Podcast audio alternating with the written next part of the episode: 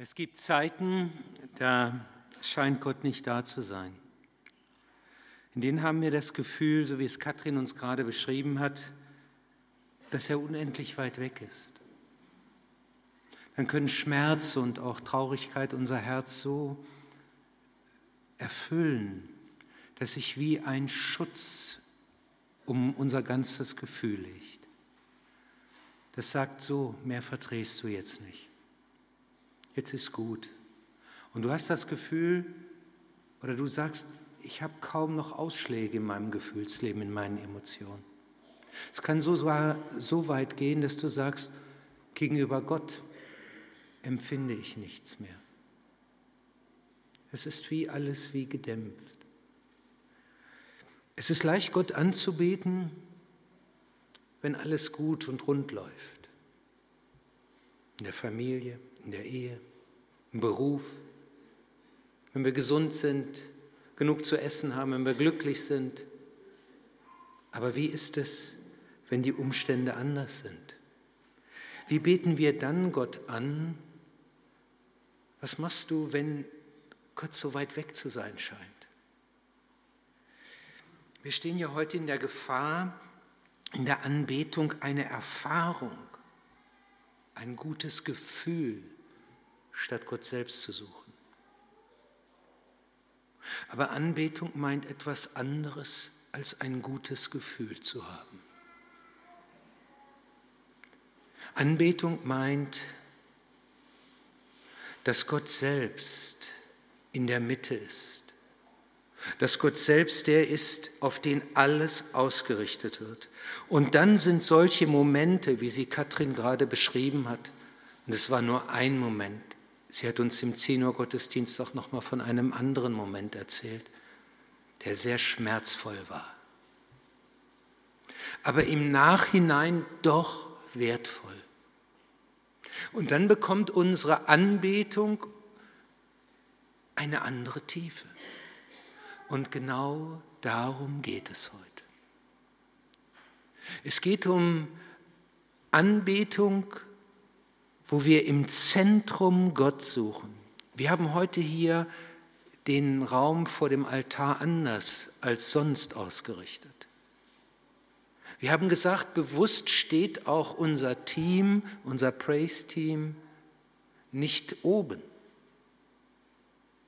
Wir haben alles leergeräumt, wir haben in die Mitte das Kreuz gestellt, weil wir gesagt haben, in, bei diesem Thema geht es um Gott selbst, um Christus, um ihn selbst. Es geht um das Herz der Anbetung. Wir haben ja in den letzten beiden Sonntagen die Buchstaben G und N mit betrachtet. Gemeinschaft und Nachfolge als zwei ganz wichtige Bestimmungen unseres Lebens und auch für uns als Gemeinde. Wir werden am nächsten Sonntag weitermachen und werden über Mitarbeit oder über das D, über Dienst nachdenken und am letzten Sonntag über das Thema, wie wir die Botschaft von Christus weitergeben, Evangelisation über das E. Aber ihr Lieben, heute steht das in der Mitte, was in die Mitte einer Gemeinde gehört und was in die Mitte eines Lebens gehört, das Gott sucht. Anbetung. Und über diese Anbetung sagt Jesus Christus, du sollst den Herrn, deinen Gott lieben von ganzem Herzen, mit ganzer Hingabe und mit deinem ganzen Verstand. Das ist im Grunde das Herz der Anbetung. Aber um das umzusetzen, müssen wir vorher von etwas anderem erfasst sein. Denn Anbetung funktioniert nicht so, dass ich hier vorne oder irgendjemand anders steht und sagt, ja, wir müssen Gott zuerst dienen und du das hörst und sagst, gut, das will ich jetzt auch versuchen. Anbetung, Hingabe geht nicht auf Befehl. Das hat im Alten Testament nicht funktioniert und das funktioniert auch im Neuen Testament bis heute nicht. Keiner kann einfach so sagen, jetzt wird angeordnet, mit ganzem Herzen für Gott da zu sein. Das funktioniert nicht.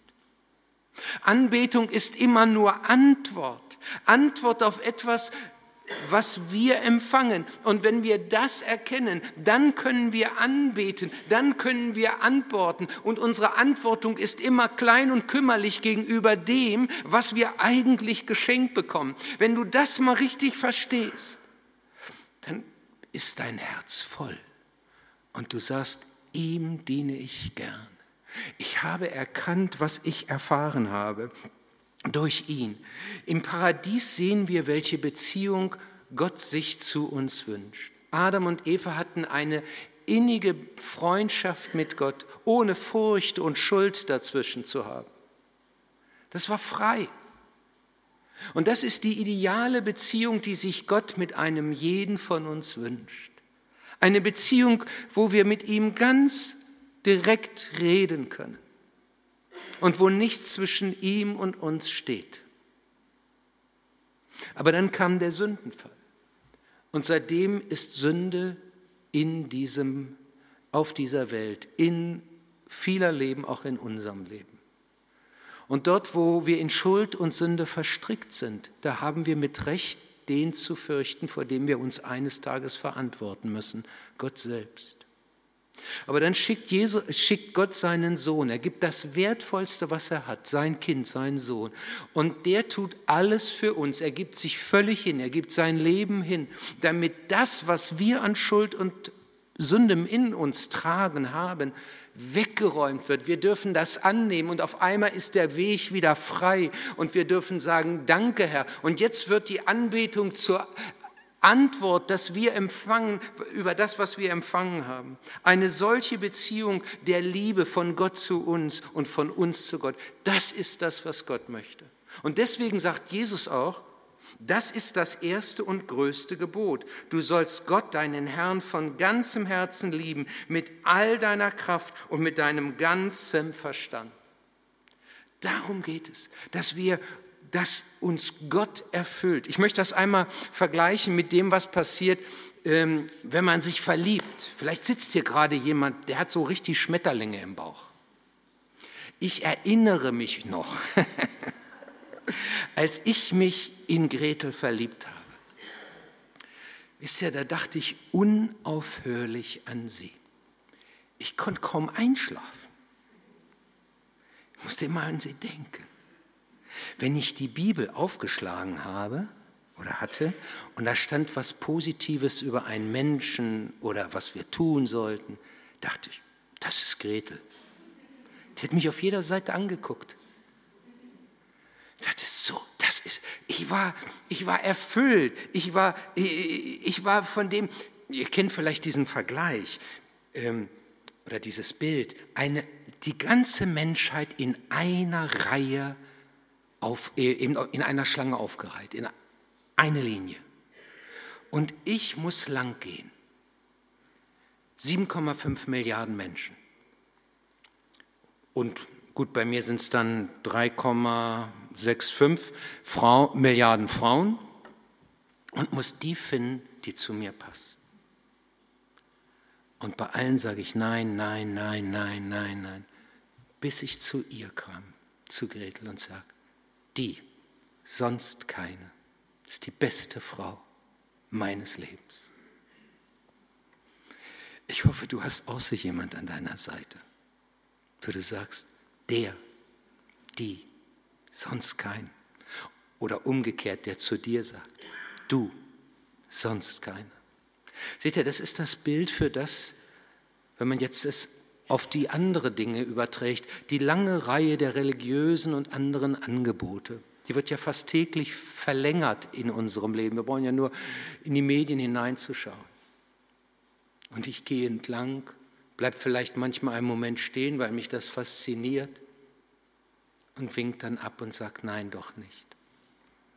Bis ich zu dem komme, vor dem ich hinfalle und sage, Jesus, du bist es.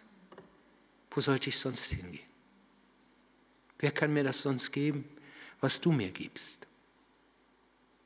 Ich bete dich an. Ich gebe dir mein Leben. Das ist Herz der Anbetung. Rick Warren, der Prediger einer großen Gemeinde in der Nähe von Los Angeles, Saddleback, mit der wir auch manchen Bezug hier hatten, der hat es so ausgedrückt. lassen Sie Jesus auf den Fahrersitz Ihres Lebens und nehmen Sie die Hände vom Lenkrad. Das ist nicht autonomes Fahren, sondern Jesus gesteuertes Fahren. Ihr Lieben, das finde ich ein starkes Bild. Das ist das Herz der Hingabe. Damit, davon entspringt Anbetung.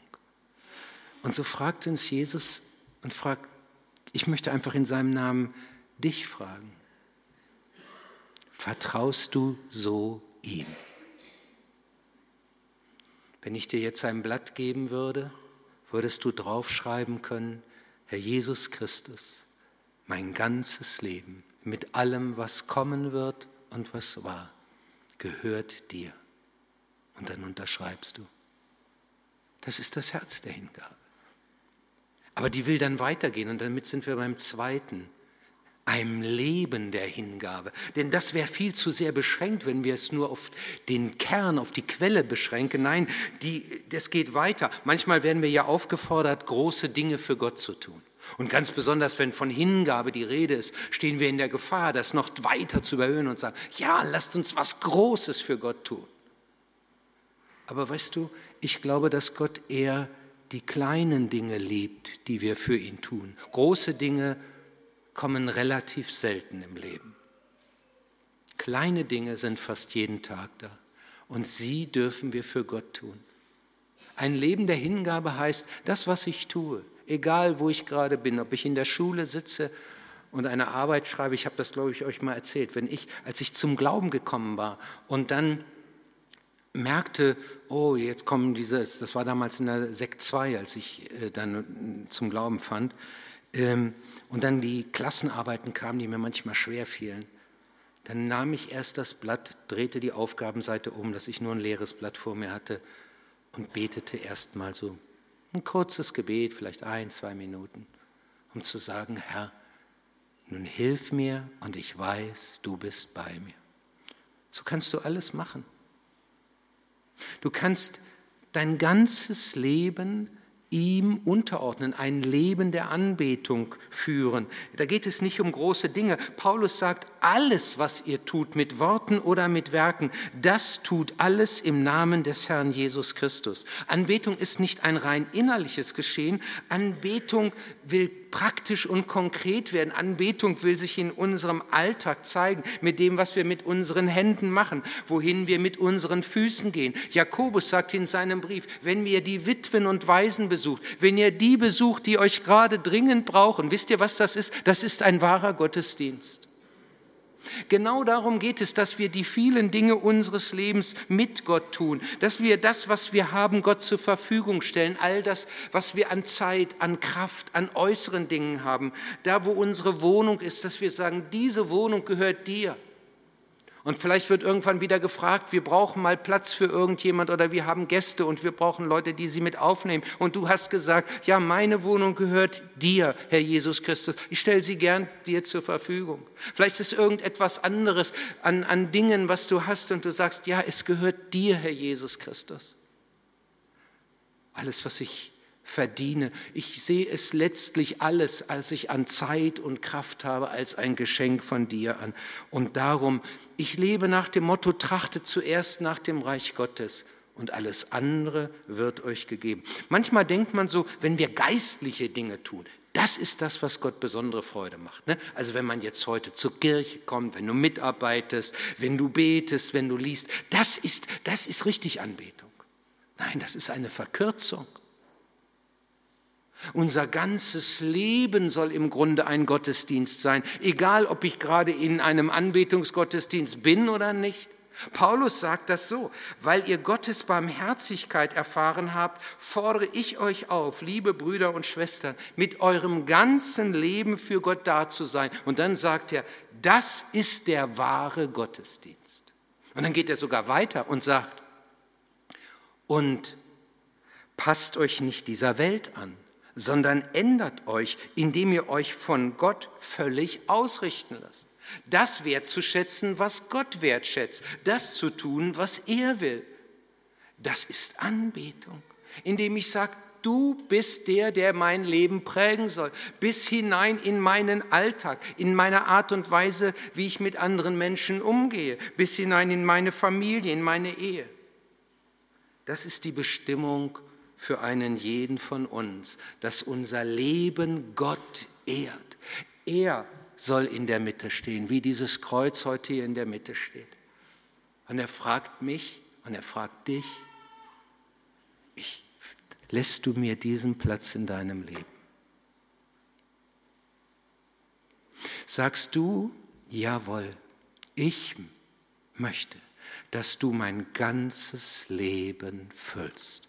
Weißt du, was du dann suchst? Du suchst einen Ausdruck für das, für das, was dann kommt. Ähm, was, wie du diese Liebe zu Gott mit äh, vertiefen kannst. Ähm, damit sind wir bei dem dritten, dem Ausdruck der Anbetung. Der amerikanische Theologe Gary Thomas, der hat einmal untersucht, wie haben das eigentlich die Christen über die Jahrhunderte getan? Wie haben sie ähm, Gott angebetet, wie haben sie ihm ihre Liebe gegenüber, Wertschätzung gegenüber ausgedrückt und gemerkt, das waren sehr, sehr verschiedene äh, Wege. Ähm, da, da, gibt es Leute, ähm, die haben sich dann auch zu etwas, weil das gerade, ich sag mal, so der Hauptgedanke einer Gruppe war, zu einer bestimmten Art der Anbetung verpflichtet, wo man merkte, das passt gar nicht, das passt gar nicht zu ihm. Und in dem Buch, das er dann geschrieben hat, und das ich sehr schätze, es war für mich eine echte Horizonterweiterung, Neun Wege, Gott zu lieben von Gary Thomas. Er zeigt er so neun grundsätzliche Wege, wie man Gott ehren kann, wie man Gott anbeten kann. Es gibt Leute, die sagen, für mich ist es am besten, wenn ich in der Natur draußen bin. Also wenn ich, das ist dann wie, wie wenn ich, das stimuliert mein Herz gewissermaßen und ich, ich komme fast wie automatisch in ein Gebet.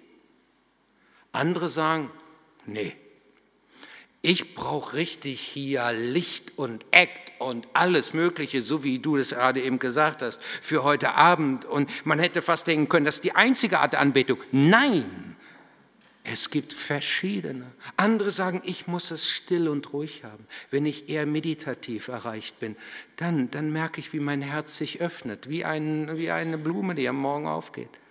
Und ich brauche auch einen festen Ablauf, der hilft mir viel mehr.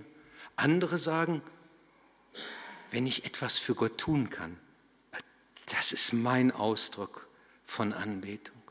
Andere sagen, ich lese ein gutes Buch und äh, denke darüber nach. Und das, das, das, das, das bringt mich Gott näher. Das, das merke ich, wie dann mein Herz aufgeht und ihn anbetet. Ich weiß nicht, welchen Weg du als den Weg für dich entdeckt hast, der dir am ehesten hilft.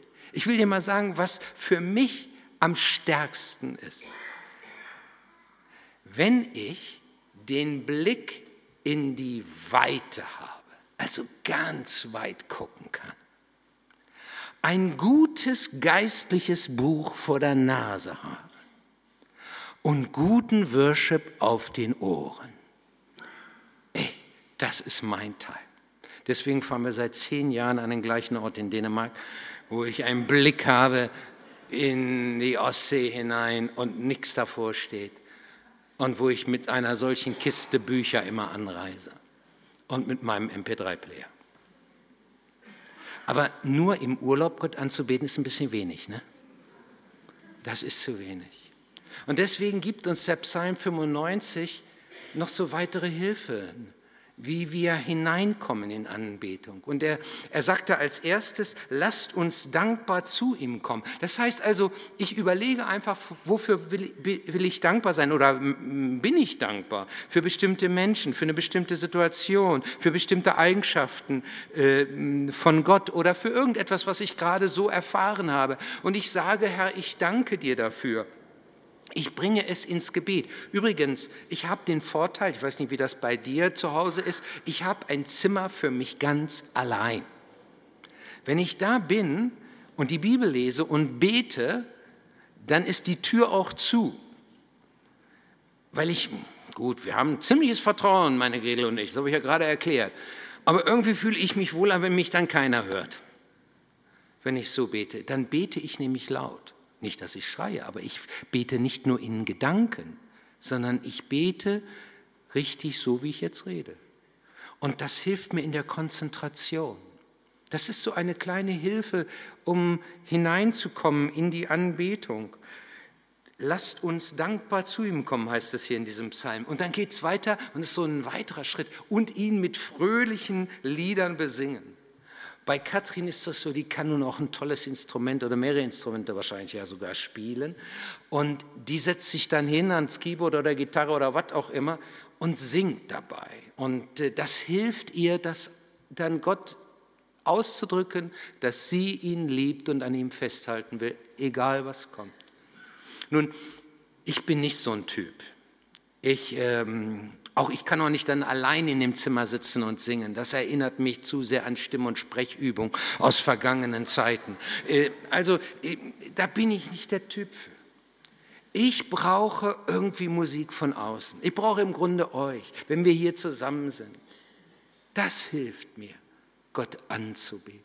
Ich weiß nicht, wie es bei dir ist. Es gibt ja eine tolle Möglichkeit auch. Langweiliges Autofahren ne, kann ja zum Anbetungsgottesdienst werden. Gute Musik rein, guten Worship rein und du singst mit. Wenn du in der Kiste allein sitzt, hört dich sowieso keiner. Also ich sag mal, oder du, du, singst in deinem Herzen mit, ne, weil du vor der Ampel stehst und denkst, was meinen die, haben, wenn der mich sieht hier nebenan. Äh, es ist einfach so, wir können solche Momente nehmen und in solchen Momenten sagen, Gott, ich danke dir. Das muss nicht immer etwas Großartiges sein. Und dann geht es weiter, dann heißt es hier, kommt, wir wollen ihn anbeten und uns vor ihm beugen. Früher habe ich mehr noch gebetet und mich dabei hingekniet. Inzwischen habe ich ein Alter erreicht, da äh, ist er nicht mehr so ganz so einfach. Da werden meine Gedanken eher gestört von diesen Knien, äh, als dass mich die Konzentration auf Gott da sozusagen, äh, dass die wächst. Aber wenn mir etwas mal ganz am Herzen liegt, dann knie ich mich auch hin. Es ist irgendwie wie der Ausdruck, jawohl, ich will mich vor dir beugen. Auch dann, wenn mir etwas passiert ist, wofür ich mich sehr schäme. Das kommt ja in meinem Leben auch vor.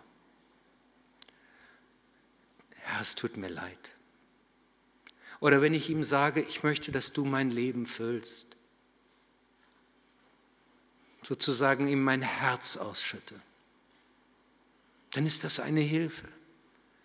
Komm, wir wollen uns vor ihm beugen. Und dann, aber hier geht es ja weiter. Kommt, wir wollen ihn anbeten. Und da merkt man, wie Gemeinschaft zur Hilfe wird. Wir singen hier. Und wenn wir diese Lieder singen und singen sie nicht nur einfach, die Gefahr bei einer richtig klasse Melodie ist, dass wir nachher nur noch singen. Es singt gewissermaßen, weil die Melodie uns so ergreift. Aber wir sollten immer wieder gucken, dass wir die Texte in dem Moment zu unserem Text, zu unserem eigenen Geschehen mitmachen und sagen, jawohl, das stimmt, Herr. Es ist das, äh, was, was ich dir jetzt mit gerade sagen will. Es ist das, was du mir auch sagst. Auf einmal heißt es in dem Lied vielleicht, Friede sei mit dir. Und ich merke, Herr, das sagst du ja gerade jetzt zu mir und ich brauche so unbedingt diesen Frieden. Aber lasst uns Anbetung bitte nicht auf den Lobpreisblock verkürzen. Also nach dem Motto, ist heute die Anbetung vor der Predigt oder nach der Predigt? Das wäre eine Verkürzung. Nein, der gesamte Gottesdienst ist Anbetung.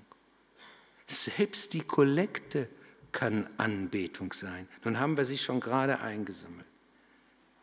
Im 10 Uhr Gottesdienst hatte ich da eine, hatte ich es günstiger, da gab es danach. Aber weißt du, wenn du nicht nur etwas hineinlegst in die Kollekte, sondern dabei sagst in deinen Gedanken, das gebe ich dir gern, Christus.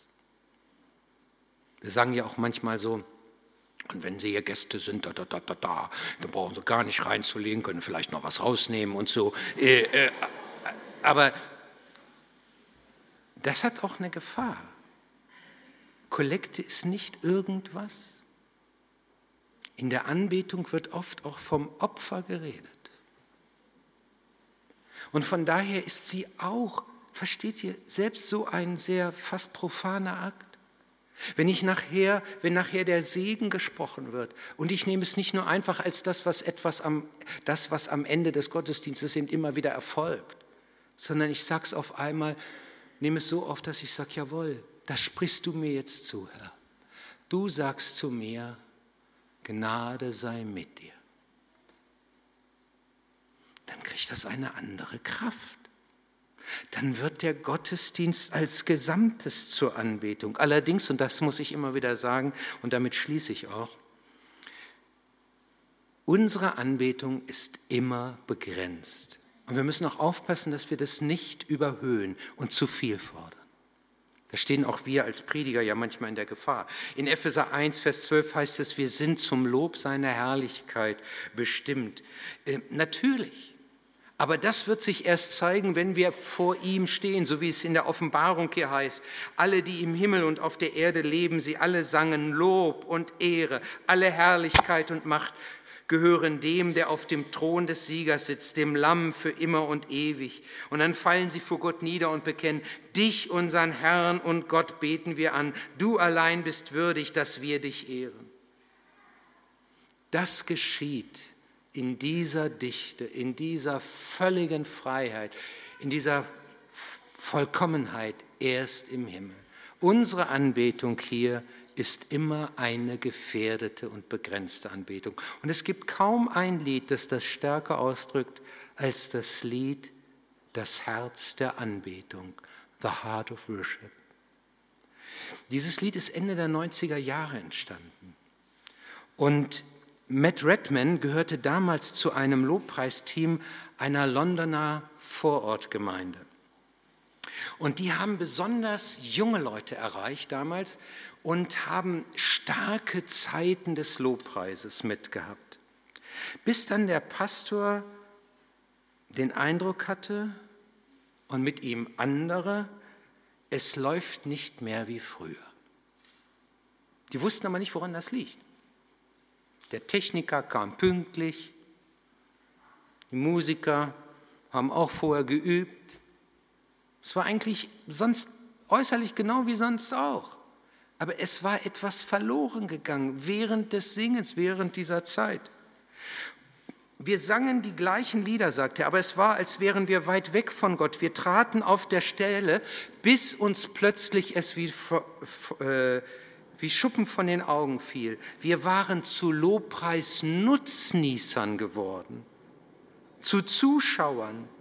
Wir hatten die Bands zum Showact und uns zum Publikum gemacht. Wir vergaben Noten, wie, die, wie der Praise gewesen ist.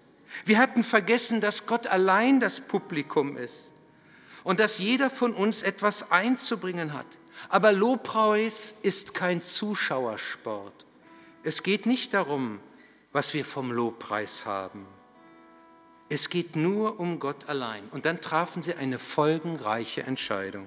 Der Pastor sagt, wir mussten lernen, uns nicht auf eine Band zu verlassen. Ja, wir entließen die Band. Es gab keinen Lobpreis, wie wir ihn jetzt hier haben. Und wir hatten überlegt, ob wir das heute auch machen. Ob wir sagen, wir verzichten auf alles damit uns bewusst wird, wir singen nicht irgendwie, sondern es geht um ihn, der in der Mitte steht. Und in dieser Zeit schrieb Matt Redman ein Lied. When the music fades, all is stripped away. Also, wenn der Praise vorbei ist, wenn die Technik alles abgebaut hat, was ist dann von unserem Lobpreis geblieben? Was bleibt dann noch? Und dann heißt es in dem Lied, dann komme ich zum, zurück zum Herz der Anbetung. Dann geht es nur noch um dich, um dich, Jesus. Herr, es tut mir leid, was ich daraus gemacht habe, wo es doch eigentlich nur um dich geht. Ja, Jesus, es geht nur um dich. Und genau das wollen wir jetzt sagen. Es geht nur um dich. Lasst uns aufstehen und es wie ein Gebet singen.